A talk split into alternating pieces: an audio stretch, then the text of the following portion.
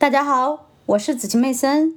今天我将继续为大家阅读《投资者的未来》第九章：把钱给我，鼓励股票收益和公司治理。第八小节：股票期权和股利。税收并不是阻碍股利发放的唯一因素。公司雇员的股票期权在阻碍股利发放上发挥着较为间接的作用，但是这些作用却同样重要。微软公司是最好的例子。二零一三年一月十六日，在布什总统宣布降低股利税率计划的一个周后，微软公司宣布将发放第一笔股利，每股八美分。尽管这个比率很低，不到百分之一的三分之一，但是这也表示微软向前迈出了一大步。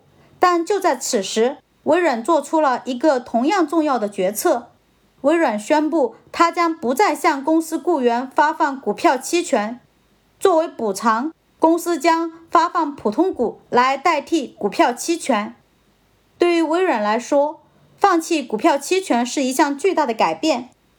因为它是利用股票期权来吸引雇员的先行者，一些人宣称微软公司发放这些股票期权创造了多达一万个百万富翁，从程序员到兼勤杂工作的办事员，每个公司职员都被奖赏以期权。职员和秘书在三十岁的时候从微软辞职，可以获得现金百万余美元。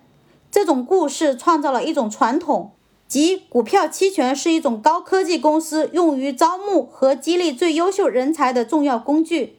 现在，微软不再利用股票期权来激励员工了，取而代之的是向职员发放带有股利的股票。你可以确信，如果一年前微软没有取消它的股票期权计划，它绝不会在2004年一次性发放每股三美元的股利。因为期权持有者不会从股利中获利，发放股利尽管增加了股东的收益，但对期权持有者而言却没有任何帮助。